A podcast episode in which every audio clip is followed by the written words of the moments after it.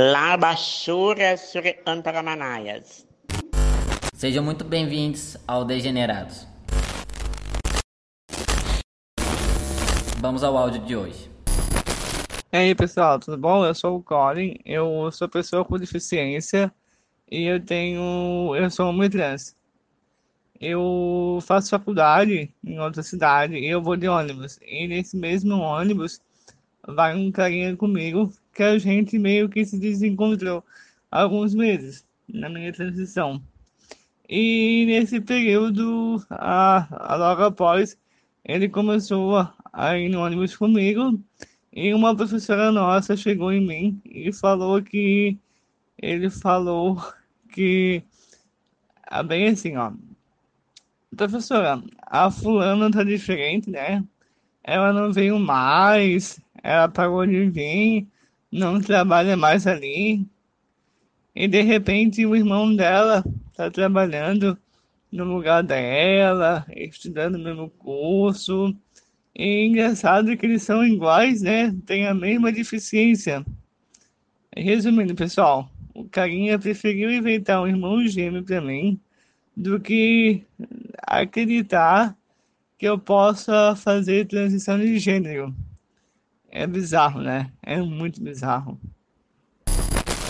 É bizarro de fato, né, Colin? Como vocês podem imaginar, a gente não tem essa experiência de uma pessoa com deficiência e por conta disso a gente resolveu trazer uma pessoa muito querida minha, uma pessoa que eu considero realmente uma amiga, é, para nos ajudar e para contribuir com essa discussão, que é a Leandrinha Duarte. Olá! Olá, pessoal! Ai, que delícia estar aqui nesse momento. Muito obrigada, eu queria agradecer imensamente, Jonas, Vitor. É, muito obrigada mesmo, acho que esse podcast tem muito a acrescentar para a comunidade trans, tendo em vista que a gente sempre está buscando uh, ampliar o debate, aprofundar o debate. E vai ser um prazerzaço estar com vocês. Muito obrigada. Prazer todo nosso. A gente que te agradece, Leandrinha. Certamente. E... Uh, bom, a primeira coisa que a gente queria perguntar de você, assim, que nos veio em mente quando a gente começou a pensar nesse episódio, é que a gente queria saber qual é a primeira coisa que vem na sua cabeça enquanto uma pessoa que tem uma, é, essa vivência né, da deficiência da transexualidade, quando você ouve esse relato. Mano, e a gente tem que ter em mente, Victor, é que a gente já começa vivendo numa sociedade que não enxerga corpos com deficiência, uh, invisibiliza esses corpos com deficiência e que naturalmente os colocam à margem. E aí, quando a gente fala que também tem corpos com deficiência, a gente tem que entender que corpos com deficiência não é uma tribo isolada de um grupo de pessoas, e, e sim estamos circulando dentro da sociedade como um todo. Sim. Sendo assim, pessoas com deficiência são negras, são ex, são trans, são o caralho a quatro. Uh, dentro desse recorte LGBT, que pessoas com deficiência, a gente entende também que dentro dessa estrutura LGBT, uh, que hoje, ao meu ver, é muito padronizada, porque a gente tem ali é, padrões a ser seguidos cisgênicos e padrões a ser seguidos LGBTs, né? E quando a gente vai exclusivamente é, para um recorte T, é, a gente tem uma doutrina né, de corpo a ser seguido. A gente tem para a mulher trans, por exemplo, é, ela ser extremamente feminina, um cabelo enorme, uma bunda enorme, um peito enorme, ela tem que ser passiva, ela tem que criar o teu pau. E gente... não coloca dentro dessa, dessa norma trans também, não abre o corpo com deficiência. Então a gente tem um, um padrão cisgênero e não enxerga corpos com deficiência, um padrão T e não enxerga corpos com deficiência, e aí aonde entra esses corpos, né? Eu acho que a gente tem que entender esses corpos ainda não estão inseridos no debate, e, e isso vai se dar é, graças à minha voz, graças à voz do próprio Rolling, uh, e a gente fala que o movimento ele vai ser construído por nós e por mais ninguém. Sim. Sim, yeah. oral e sim. uh, e é muito sobre isso, realmente. A gente já tem, a gente tem discutido essa questão de um padrão dentro de uma comunidade trans de uma narrativa que já é estabelecida, é, sendo que grande parte pela medicina, que já estabelece qual que os passo, passo a passo que você um deve fazer. protocolo trans, né? É um protocolo trans que ainda é seguido.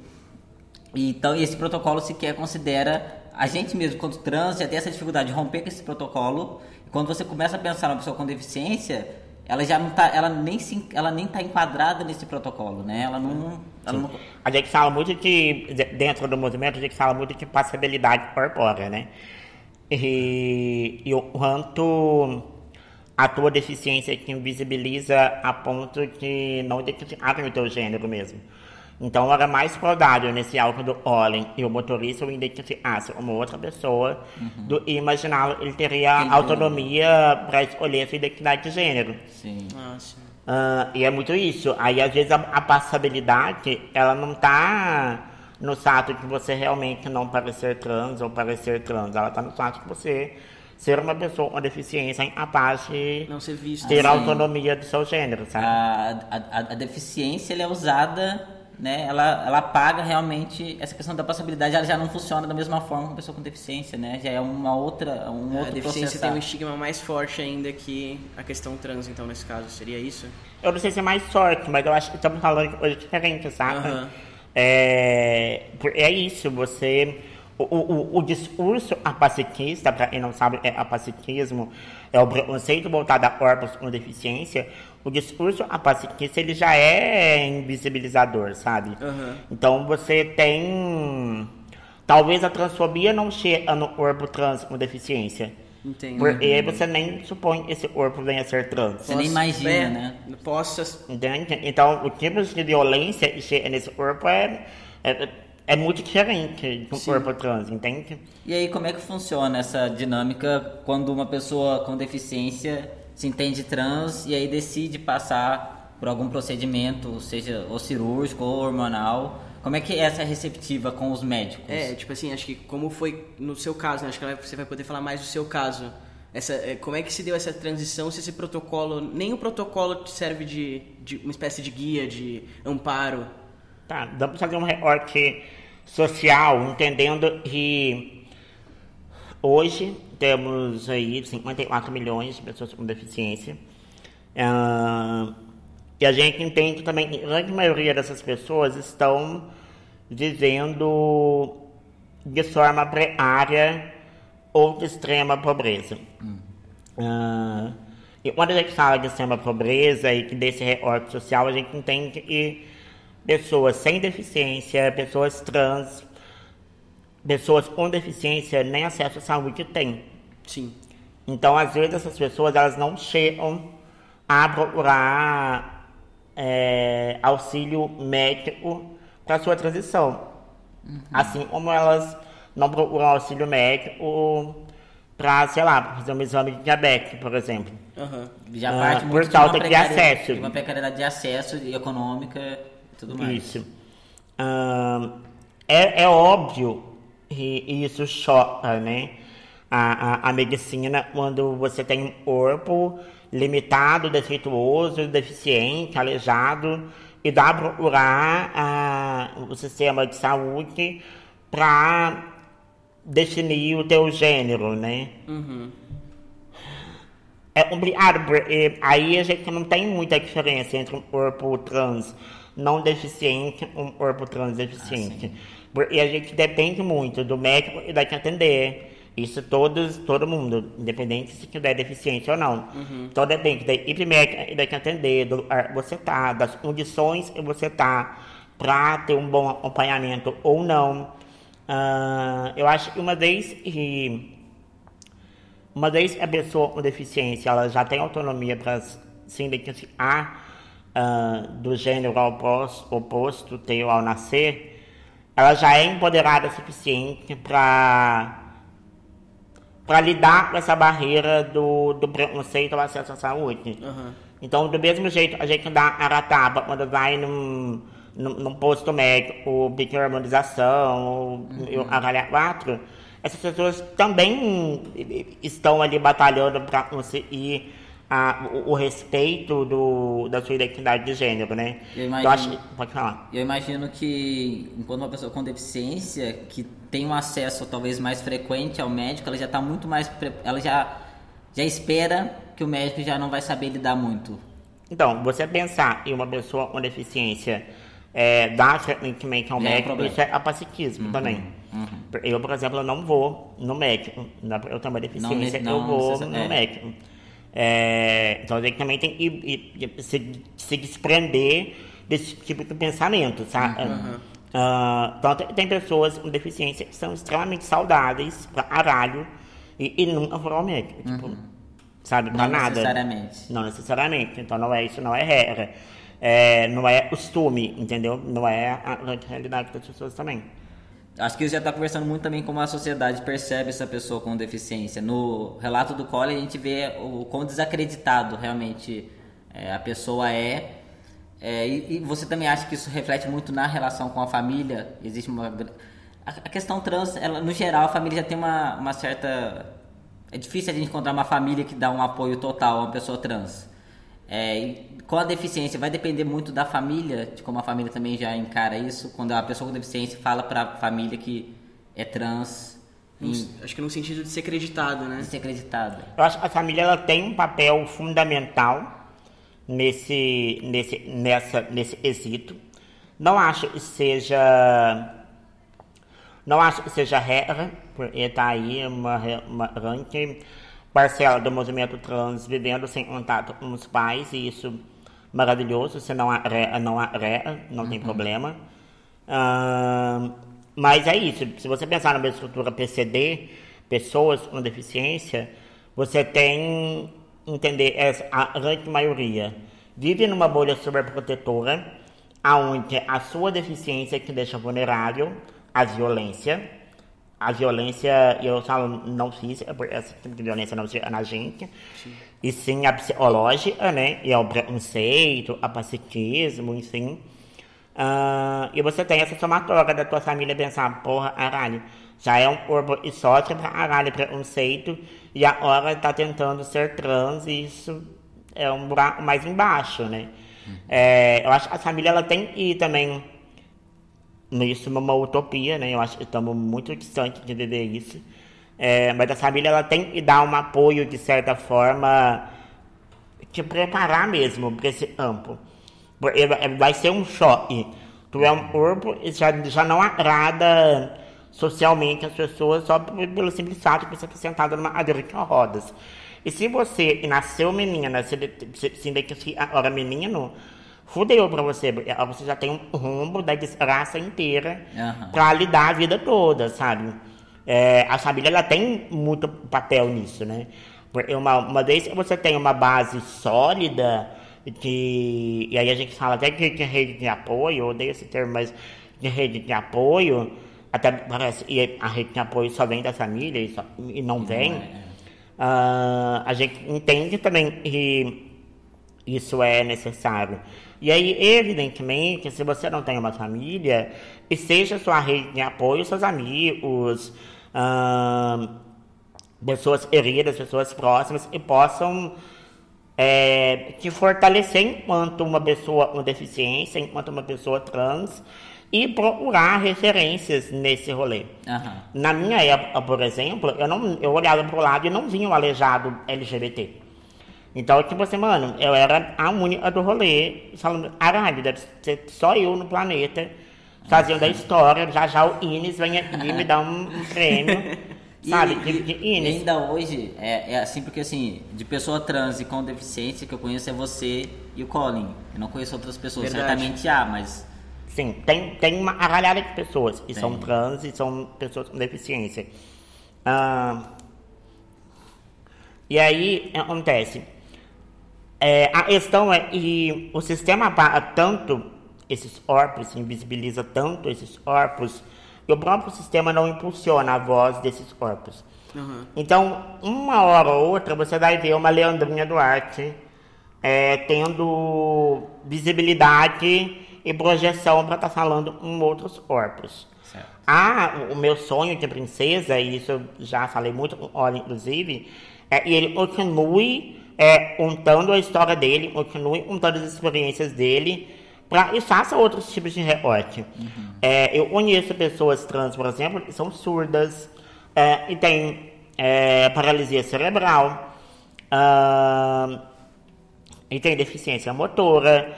Então, a- existe, essas pessoas existem. Essas pessoas existem e a gente tem que entender também e eu acho que projetar esses órgãos com deficiência é muito importante, trans. Porque, como eu estava retomando, um pouco, eu estava falando antes, na minha época eu não tinha referência. Então acabou e eu fui a precursora ali. E aí, quando eu comecei a ganhar visibilidade, eu comecei a, a encontrar Encontrar corpos ombros meus. E aí, muito esporádicos lá atrás.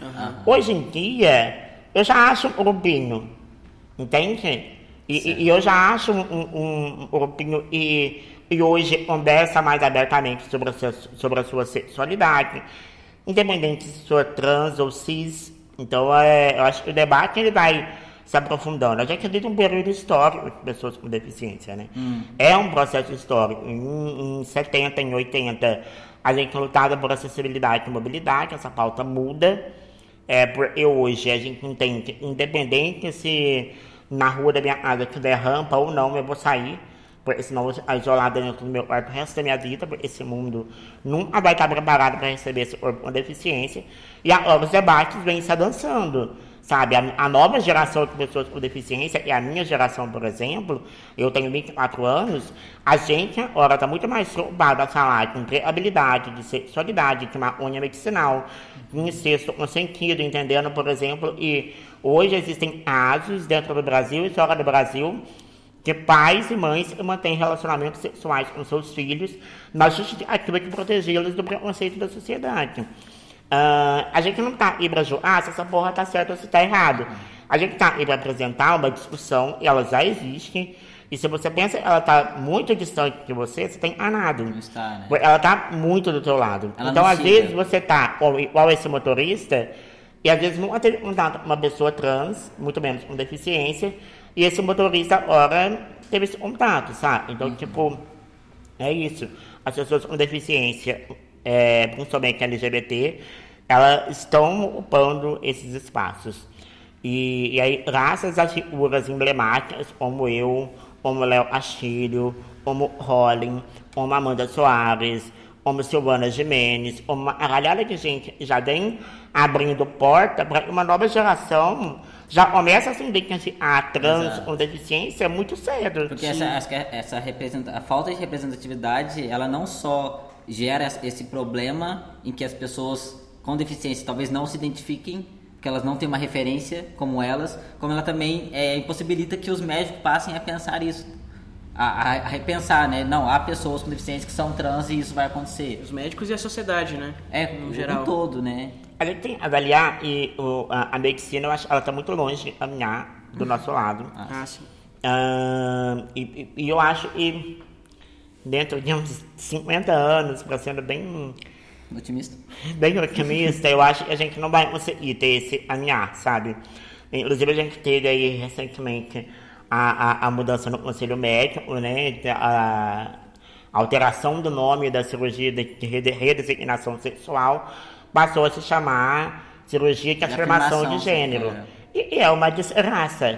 Ai, sim. E, e é uma tremenda de uma desgraça, porque o meu pau não me define enquanto mulher.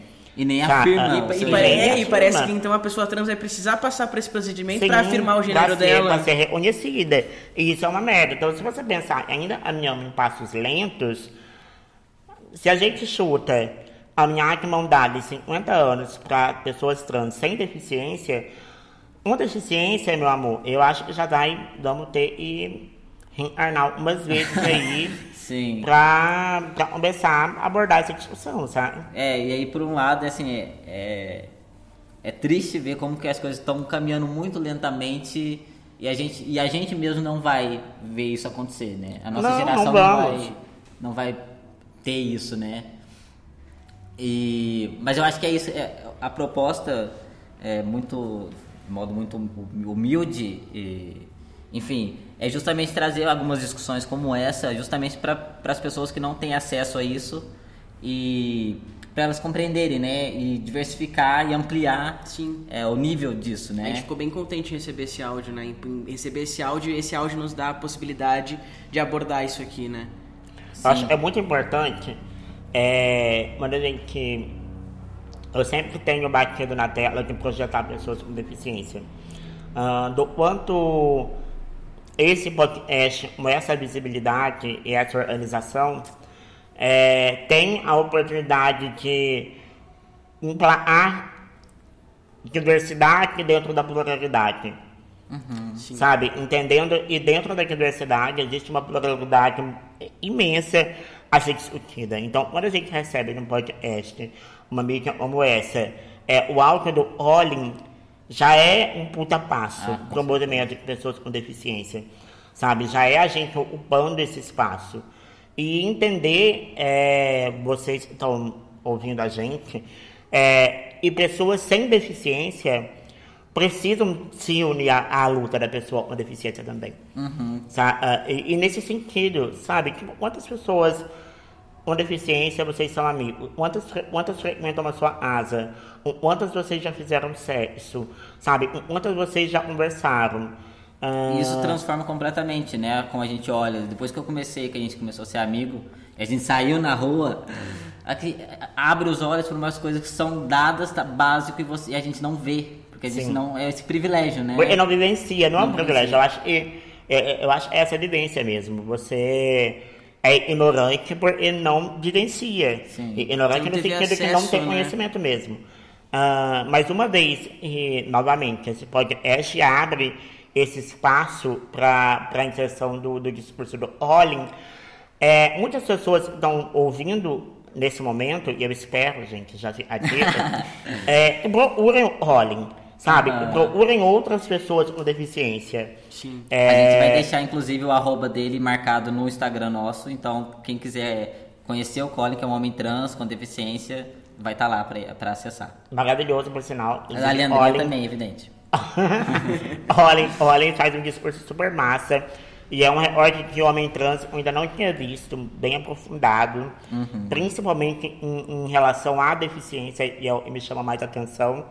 E eu acho que precisa ser levado em conta, sabe? Então, eu, enquanto liderança de pessoas com deficiência, eu estou muito no pé dessas pessoas. E estão tendo a oportunidade de aprofundar o debate. Que Sabe? ganha alguma visibilidade. E, é- e aproveitar esse momento que a gente está vivendo também, que é um momento Sim. propício com a internet, em que a gente consegue falar, é, a gente consegue se expor, ter- entrar em contato com muita gente com vivências diferentes. né? É um momento muito importante pra gente. Expandir o, o círculo que está acontecendo nas discussões na internet possibilita isso. Sim. Sim. E, e assim, eu acho que a- essa questão, quando a gente faz essa intersecção da pessoa com deficiência e com a transexualidade, ela abre espaço pra gente pensar muita coisa também nessa questão de norma, pensar essa questão de disforia também, mas que eu acho que não cabe nesse áudio. É, e eu espero que a gente, se houver uma segunda temporada, que a gente espera que sim, a gente trazer é, outras pessoas, o Colin, sobretudo, a gente tem grande apreço por verdade. ele. E, enfim, eu acho que pra isso, pra hoje, é basicamente isso. A gente agradece imensamente a sua participação, Leandrinha. É sempre um prazer falar com você. Você é uma pessoa assim que eu considero perfeita e muito essencial hum, que as pessoas acompanhem e, e percebam ah, a importância do seu discurso e, e como, ele, é e como ele é pertinente. É, Sim, é, a gente ficou muito contente de você ter aceitado, você ter vindo participar. É, feliz assim por, pelo aceite do convite e também feliz pe- por saber que então a gente ia poder estar chegando a essas pessoas com o seu discurso que talvez ainda não tenham tido acesso, o que é até um absurdo, já que você é uma pessoa que vem sendo, né, é, vem aparecendo bastante aí nas redes sociais e tudo mais, mas eu tenho certeza que tem muita gente que ainda não, não ouviu a sua fala e que precisa, e que eu espero que ouça essa fala aqui e vá atrás de outras. Sim, eu mais uma vez agradeço imensamente estar podendo participar é, de um podcast tão bem sistematizado. Ah, muito obrigada mesmo, é um prazerzaço, Jonas. Você sabe que te amo pra caralho, não é que hoje. igualmente. Ah, para mim é um privilégio poder estar construindo junto com você. Uh, eu, a, gente, a gente fica muito no âmbito da intelectualidade e o quanto ainda é necessário e corpos trans ocupam esse espaço da, inte, da intelectualidade. Uhum. E esse âmbito ele precisa ser disputado por, por corpos trans também, sabe? Acho que a gente vai ter que começar a, a tentar regras e e possam guiar e conduzir o movimento trans. E Vitor, prazerzaço te conhecer pessoalmente. Prazer, fiquei, fiquei, muito feliz também porque eu ia ter a oportunidade de conhecer. Ah, maravilhoso, muito obrigada. É, é um prazerzaço estar nos com vocês, agradeço imensamente. Isso Bom, é só, admiro muito. Isso é só um começo, pessoal. É, busquem mais informação, é, entre em contato com outras pessoas com deficiência. Muito obrigado por ouvirem. Esse programa é uma parceria com Mídia Ninja e a Nave Coletiva. Fiquem à vontade para compartilharem e não esqueçam que vocês podem nos acompanhar pelo Instagram, degenerados.podcast. Se cuidem e até o próximo episódio. Até.